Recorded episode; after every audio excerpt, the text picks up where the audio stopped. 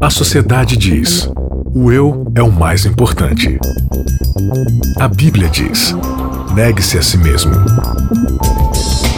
O mundo incentiva: siga seus desejos. Jesus convida: siga-me. A cultura diz: pense igual, seja igual, conforme-se. O cristianismo diz: não se conforme com os pensamentos deste século. Contra a cultura. O Evangelho clama pelo diferente. Começando mais um Contra Cultura, chegando aqui até você pelas ondas da Rádio Novo Tempo e também pelos bits, bytes, zeros e uns da internet através dos nossos podcasts. Você pode encontrar a gente aí no YouTube, né, no canal Cristãos Cansados. Lá, com muito ou com pouca qualidade de vídeo, você pelo menos consegue ver nossas carinhas lindas e maravilhosas, cheirosas e perfumadas e arrumadas, né? Meu cabelo muito bem penteado aí.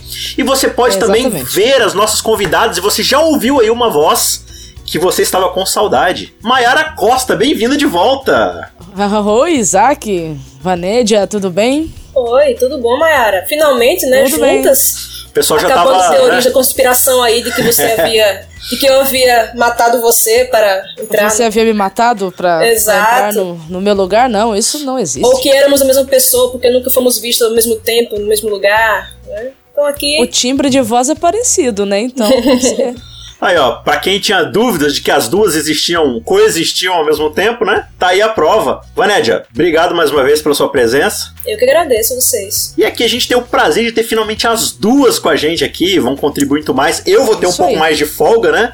Vou ficar aqui mais no papel de mediação aqui e tal. No, é, os últimos episódios eu acabava falando mais do que a Vanédia, às vezes eu falo mais que a Mayara também. A gente fica meio nervoso e vai tentando é, dar um jeito ali de. A gente não consegue pensar na pergunta e fica falando, falando, falando, falando, tipo eu tô fazendo agora, no caso, né? Mas vamos lá pro nosso tema. A gente tá na série, né? A gente sempre frisa aqui a série Como Então Viveremos, que é essa temporada desse trimestre, que, baseado no guia de estudo da lição, seria estações da família, né? E o episódio específico de hoje vem tratando sobre perdas, falando sobre as perdas. A gente já falou lá no episódio número 4, né, sobre a questão da solidão, quando a gente encara a morte, né, pessoas que nos deixam, né? É, a gente já falou também sobre perda de emprego, na questão das escolhas e tudo mais. E agora especificamente está falando realmente do ato de se perder alguma coisa, daquela situação que perde alguma coisa. Afinal de contas, né, como a gente sempre diz aqui, a vida do lado de cada Éden é sempre muito complicada, é cheia de surpresas presas por causa do fator pecado, né? Então a gente poderia dizer que nas nossas vidas aqui de pecado, nesse mundo, é cada dia um 7 a 1 diferente, não é não? É exatamente isso. então as perdas, né, passaram a fazer parte da vida. Eu queria começar com o texto aqui de Filipenses 3:8, que é o verso chave que o próprio guia de estudo vem trazendo pra gente, que aparentemente fala sobre o tipo de perda e aí eu queria ver com vocês que tipo de perda é essa que Paulo está trabalhando aqui em Filipenses. Diz o seguinte, Filipenses 3:8, tá? Sim, deveras considero tudo como perda por causa da sublimidade do conhecimento de Cristo Jesus, meu Senhor, por amor do qual perdi todas as coisas e as considero como refúgio para ganhar a Cristo. Paulo aqui ele está falando que é necessário a gente ter perdas na nossa vida, perder às vezes um familiar, perder o emprego, né? A gente abrir mão das coisas que a gente alcançou na vida é, para alcançar algum tipo de salvação. Ele está usando esse verso aqui para nos aconselhar que na vida a gente vai perder as coisas mesmo, assim como, sei lá, Jó perdeu, outros personagens, né, através da história perderam. Que tipo de perda específica Paulo está falando nesse contexto exato aqui de Filipenses 3? Paulo aqui ele não está aconselhando ninguém a isso não. Aqui Paulo está falando da experiência dele. O que, como que ele considerou tudo aquilo que ele, que ele digamos assim, que ele havia adquirido no, na questão de status, na questão de fama. Por que não dizer até mesmo na questão de conhecimento em relação à sua fé, à sua religião? Ele está dizendo aqui como ele considerou essas coisas, o que, que ele fez com essas coisas quando ele descobriu um tesouro muito maior que é Cristo. Uhum. E sem falar que Paulo não tinha perdido nenhuma dessas coisas, né? Ele continuava judeu, ele continuava tudo isso. Então, ele sequer tinha perdido. Ele fala que ele considerou como perda, ou seja, para ele não fazia mais importância essas uhum. coisas, porque a importância agora estava em Cristo, né? Sim. Isso aí também diz um pouco pra gente sobre como a gente vai encarar as perdas, se a gente, como, dependendo de como a gente encara o que a gente já tem. Uhum. Né? Se, eu, se eu não me agarrar a isso, Se aquilo que eu tenho hoje não for a minha esperança, não for a razão do, dos meus afetos, e sim Cristo, né? Sim. Aí quando essas coisas se perdem, Gente, aí isso mostra onde estava o nosso coração também. Se você analisar o contexto todo aqui de Filipenses, especialmente o capítulo 3, ele está falando da sua herança benjamita, né? A tribo é, ele que tá, ele, tipo, tá falando nasceu. de quem ele era, né? Sim. Antes de o status que ele Jesus. possuía, né? Ele era um membro importante Sim. do Sinédrio, né? Da liderança ali. Então, a- tudo aquilo pra ele perde, perde que meio assim o valor ou o Sim. sabor ou o sentido, porque o objetivo de todas aquelas coisas deveria ser conduzir ao Messias que ele tanto esperava. Então, quando ele encontra esse Messias, puxa, o que, que era tudo aquilo? Uhum. Se eu não tivesse encontrado ele, não era nada, não me levaria a lugar nenhum. Muito mais do que as perdas de Paulo, isso aí fala sobre a identidade de Paulo. Que antes ele ancorava a identidade dele, o senso de valor dele nessas coisas. Exatamente. Agora, com Cristo, ele considera como perda. Não que ele perdeu, ele considera como perda. Pra ele não faz mais diferença por causa de Cristo. Então a identidade dele está agora em Cristo. Né? É, na verdade, inclusive assim, é, ele pode estar dizendo que se ele se apegar a essas coisas é, opostas a Cristo, assim, colocá-las em oposição a Cristo, tipo, e se apegar a elas, isso pra ele seria uma perda, né? Ele tomaria um prejuízo muito grande que é perder o próprio Cristo de vista, né? É, Exatamente. E isso me faz, assim, adiantar um pouco. A a gente vai lá pro fim da, dos tópicos da lição, que no caso, para você que tá com o guia aí, a parte de, de quarta-feira fala aqui sobre perda da liberdade e a lição vai tratar sobre vícios, né? E a gente poderia converter a palavra vícios aqui é, em uma questão, digamos assim, mais, eu não gosto de usar essa expressão, mais espiritual, digamos assim, que seria a questão da idolatria. Digamos que Paulo, diante de tudo aquilo que ele aprendeu sobre Cristo e que ele viu em Cristo, e diante da oportunidade de exercer o ministério que ele exerceu, que a gente pode acompanhar, por exemplo, no livro de Atos, né? Mas Paulo se apegasse ao seu status, endurecesse seu coração e falasse assim: não, eu tenho muito a perder, eu não posso abrir mão dessas coisas. Seria correto dizer que Paulo estaria se apegando a essas coisas a ponto de transformá-la num vício, Vaned? É, o ídolo é exatamente isso, né? É aquele em quem você coloca suas suas esperanças, aquele em quem você coloca seus anseios, é o motivo da sua preocupação, o motivo de, de você acordar, é o seu primeiro pensamento. Então, assim, ídolos são isso. E ídolos sempre vão exigir sacrifícios, Uhum. né? Como eu falei da outra vez. Os ídolos, eles vão. Às vezes, por exemplo, você tem um trabalho que é uma coisa boa, Uhum. que Deus deu, mas você é, cria um vício nesse trabalho. Os ídolos sempre vão ser coisas boas da criação de Deus que a gente perverte e transforma em ídolos, né? Calvino disse que nosso coração é uma fábrica de ídolos. E aí você vai pegar essa coisa boa e vai transformar em algo que vai absorver você por completo. Então, de fato, quando, qualquer coisa pode ser um ídolo. Pode ser um status que você tenha, pode ser o prestígio, pode ser qualquer coisa que você coloque como sendo o seu senso de identidade, de valor, esteja naquilo, né? Uhum. Então, de fato, os vícios são isso também. Quando você tem o vício, por exemplo, em sexo, é uma coisa boa, da boa criação de Deus, que você perverte e você transforma num tirano. Né? Quando você não coloca Deus em primeiro lugar, essas coisas tiranizam nossa vida, né? se tornam déspotas. É, se você levar em consideração que a Bíblia trata a idolatria como obstinação, é isso que nós vamos encontrar lá em 1 Samuel capítulo 15, verso 23, se eu não me engano. Tudo aquilo que, é- que nós nos tornamos é, obstinados, não sendo Deus, né, digamos assim, é, é, é idolatria. Se você observar a vida de Paulo, né, que nós estamos comentando aqui, é, lendo o, o, o registro a partir de, de Atos capítulo 9, você vai perceber que Paulo ele era totalmente obstinado pela sua religião, pela sua crença, por aquilo que ele aprendeu né, desde de, de sempre, desde pequeno, enfim. Se não fosse Jesus na vida dele, todo aquele status que ele havia adquirido é, teria sim se tornado um ídolo para ele. E se não fosse Jesus na vida dele ainda, tudo aquilo que ele adquiriu depois de ter conhecido Cristo também poderia ter se, se tornado uma, uma idolatria, uma obstinação na vida dele. O vício, a idolatria, não tem a ver com fazer coisas ruins. Tem a ver com você elevar coisas boas a um lugar onde elas não pertencem, que no caso é a soberania de Cristo, né? É, agora você, você falou, Mayara, que tipo assim, a qualquer obstinação que não seja em Cristo se torna um vício ou um ídolo, né?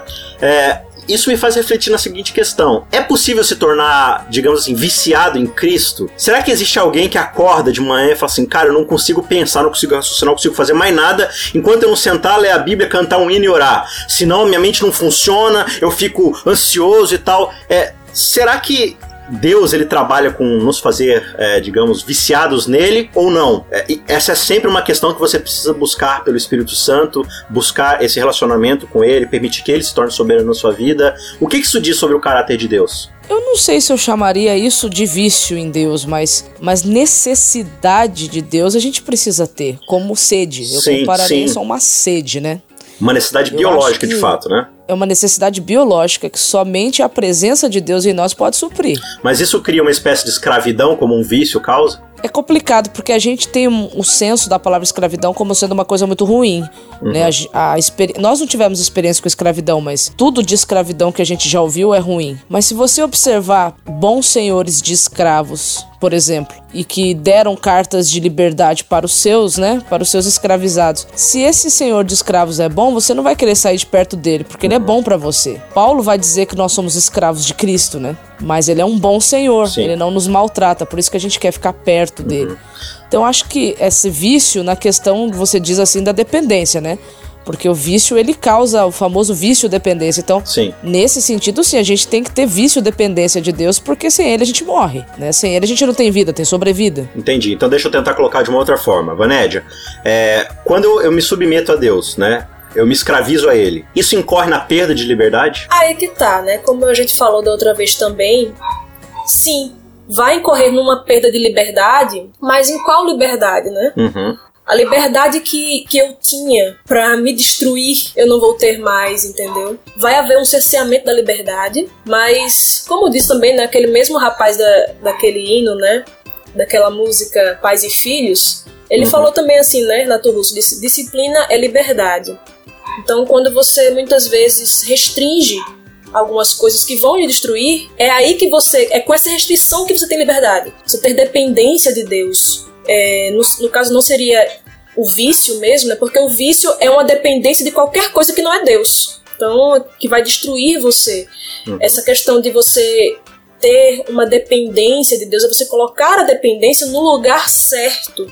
E aí você vai sim ser escravo de Cristo, porque você não tem como não servir a alguém. Ou você vai servir a Cristo, ou você vai servir a um, a um Deus tirano, cruel, que é o seu próprio ego, uhum. é o dinheiro, enfim, é a fama. Aí Cristo vai usar de misericórdia com você, né? E não de tirania. Não adianta, né? Nós não fomos criados para não sermos subordinados a nada. Se você ler Gênesis capítulo 1, o projeto original inicial da criação, ele não coloca o ser humano como senhor de si mesmo. O ser humano ele está debaixo da soberania de alguém. Então, o grande lance da questão da liberdade é que quando Satanás fez a oferta do pecado para Adão e Eva, não era para que. É, a, por trás das entrelinhas, para que eles fossem é, insubordinados é, por serem insubordinados. Não, o lance, o problema ali era, era com Deus. Ele é tirano, então coloque outro senhor no lugar dele que não seja ele, uhum. né? Nós temos liberdade? Temos liberdade.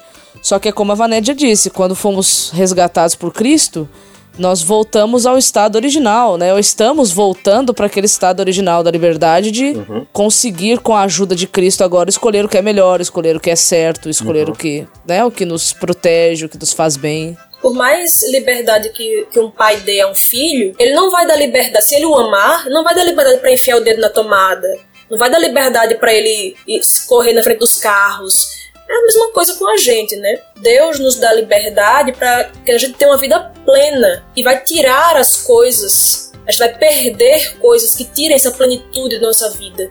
E muitas vezes a gente vai, Deus vai fazer com que algumas coisas saiam da nossa vida, que a gente vai encarar como uma perda imensa, mas Deus conhecendo o fim desde o princípio, ele conhecendo todas as variáveis, tendo o controle de tudo, sabe que aquela perda ali vai servir para que a gente ganhe, né? Para que a gente tenha liberdade em várias outras coisas que a gente não consegue enxergar hoje, né? Mas aí, é, Deus, no caso, então, ele trabalha com cerceamento de liberdade, ou essa, digamos, escravidão é algo a que a gente precisa se submeter? Deus, ele vem e confisca isso da gente, ou é um processo de entrega, de abrir mão do controle, do próprio eu, daquelas coisas que nos escravizam e buscar um novo Senhor? Na minha visão, ele não tira, não. Eu, eu, eu acredito que no relacionamento com ele, você entrega, né? As duas coisas. Tem coisas que você vai ter que entregar. E tem coisas, por exemplo, a perda de um familiar, você não tem, você não tem controle sobre isso. É, não temos é, total controle nenhum sobre essas questões, né? Que e, e, é justamente isso que, que as perdas fazem, né? As perdas fazem com que a gente entenda que a gente não tem o controle das coisas.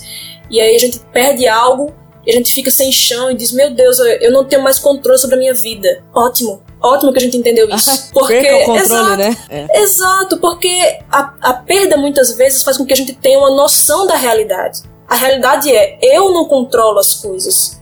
Eu posso sim entregar coisas a Deus, mas as circunstâncias completas eu não controlo. E as perdas vão me ajudar a me lembrar disso, que o controle está nas mãos de Deus, ah, não na isso, minha mão. Isso eu concordo, isso eu concordo, realmente. Então, então, por exemplo, quando morre alguém, ou até mesmo por alguma questão de fatalidade da vida você fica doente. Eu digo por fatalidade porque assim, tem coisas que a gente faz que dá os frutos da na consequência vem, né? Na, natural.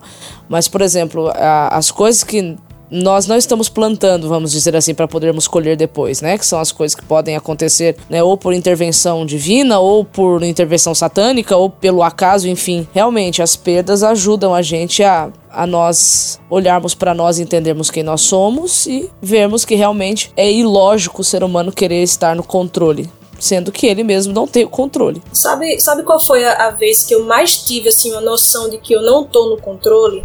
Foi quando eu perdi minha mãe quando eu era adolescente. Então, assim, ela estava viva e de repente ela não estava mais, completamente repentino. E aí chegou o pessoal do SAMU lá em casa para tentar reanimar. Quando a mulher colocou assim o estetoscópio aqui e, e sentiu o pulso, ela fez, tá morta. E guardou as coisas. Minhas irmãs assim entraram em desespero. Não, faça alguma coisa, faça alguma coisa. A mulher assim, extremamente delicada, gentil, falou: "Minha filha, sua mãe tá morta, entregue a Deus." E guardou as coisas e foi embora assim, sabe aquela sensação de, de, completo, de completa impotência? É exatamente isso que as perdas trazem muitas vezes pra gente. E quando a gente não tem isso, quando a gente tem a ilusão de que a gente controla alguma coisa, essa ilusão é altamente destrutiva, porque ela não faz com que a gente dependa de Deus. E outra também, quando a gente perde algo, a gente entende onde é que está o nosso amor, né? Se a nossa afeição está direcionada a Deus ou nas coisas que Ele dá. Uhum. Quando a gente perde algumas coisas,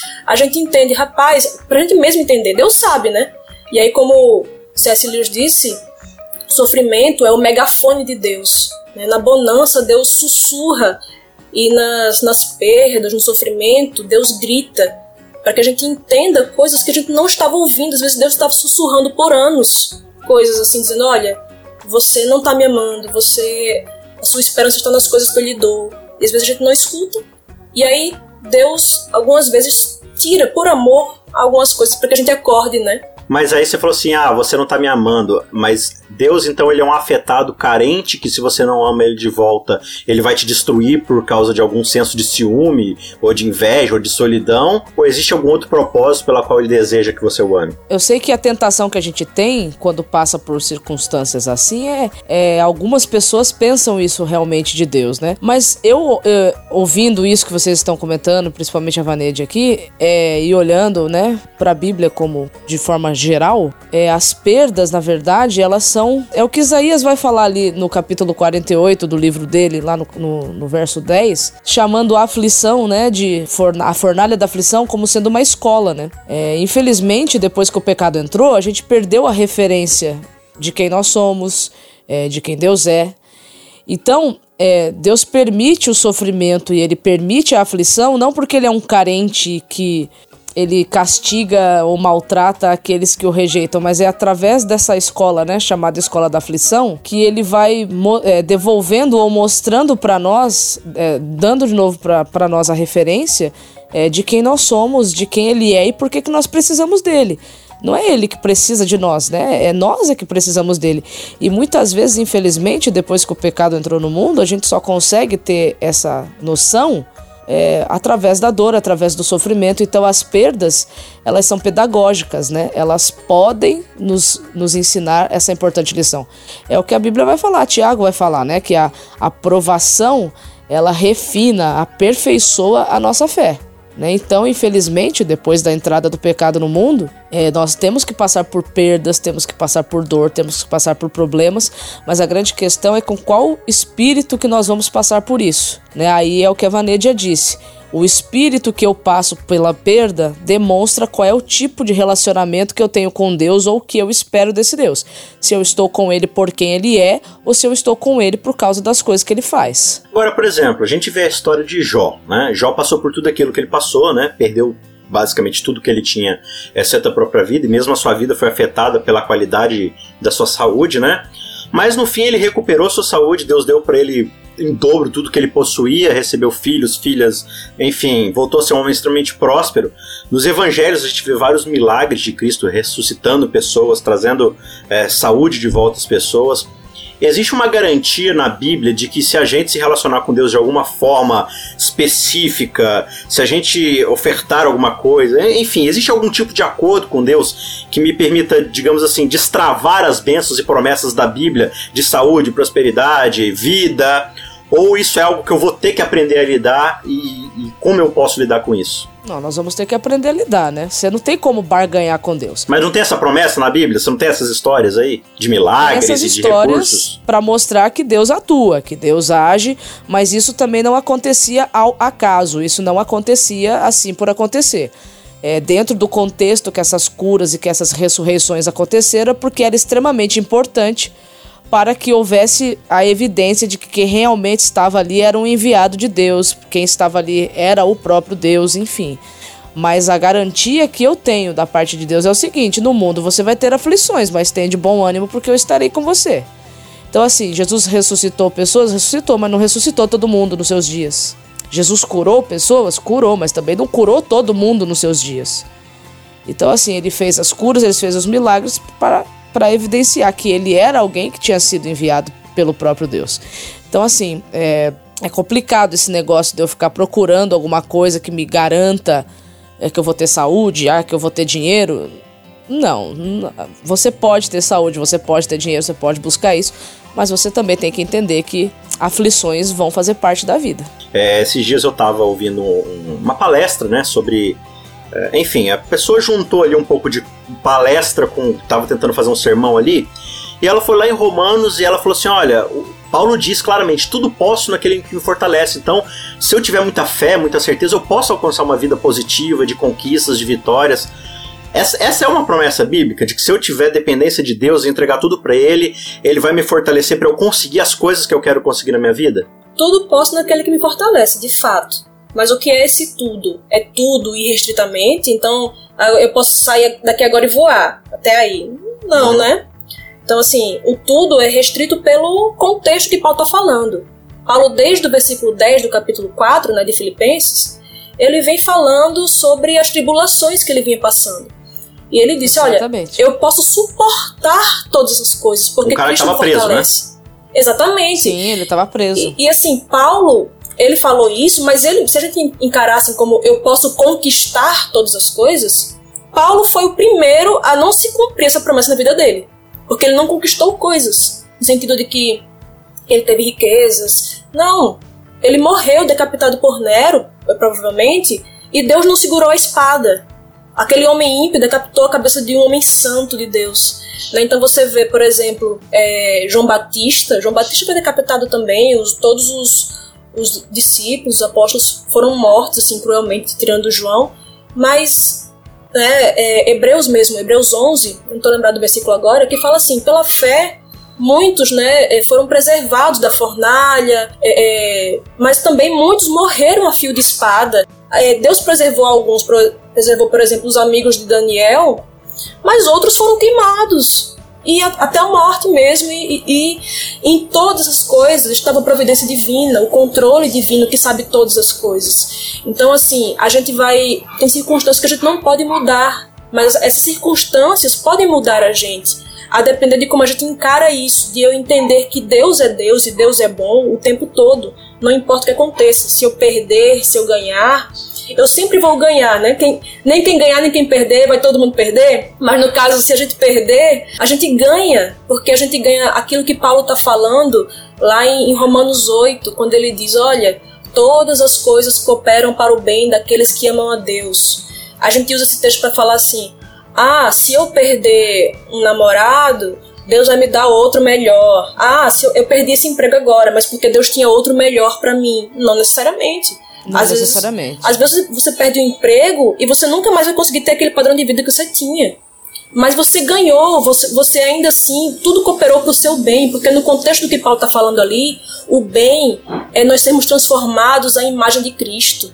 Daqueles que amam a Deus e são chamados segundo o seu propósito. É o Exato, Cristo sofreu. E tem um spoiler, né, pra vida da gente, que é nós vamos perder coisas ao longo da nossa vida. A vida é um então, 7 assim, a 1. É, Exato. Não era pra Constante. gente. Não era para as perdas é, pegar a gente tão de surpresa assim, né? Uhum. Porque a gente sabe, a Bíblia fala de várias pessoas que perderam muitas coisas. A gente não deveria ficar tão assim, mas a questão é, a gente perdeu Cristo? Não pode. Se a gente perder Cristo, perdeu tudo. Uma coisa bem que me marcou bastante no começo do ano, que eu vi um pastor falando sobre a tragédia lá em Brumadinho, e ele estava ajudando as vítimas, né? E as vítimas entrando na igreja e, e ele e a equipe entregando rosas.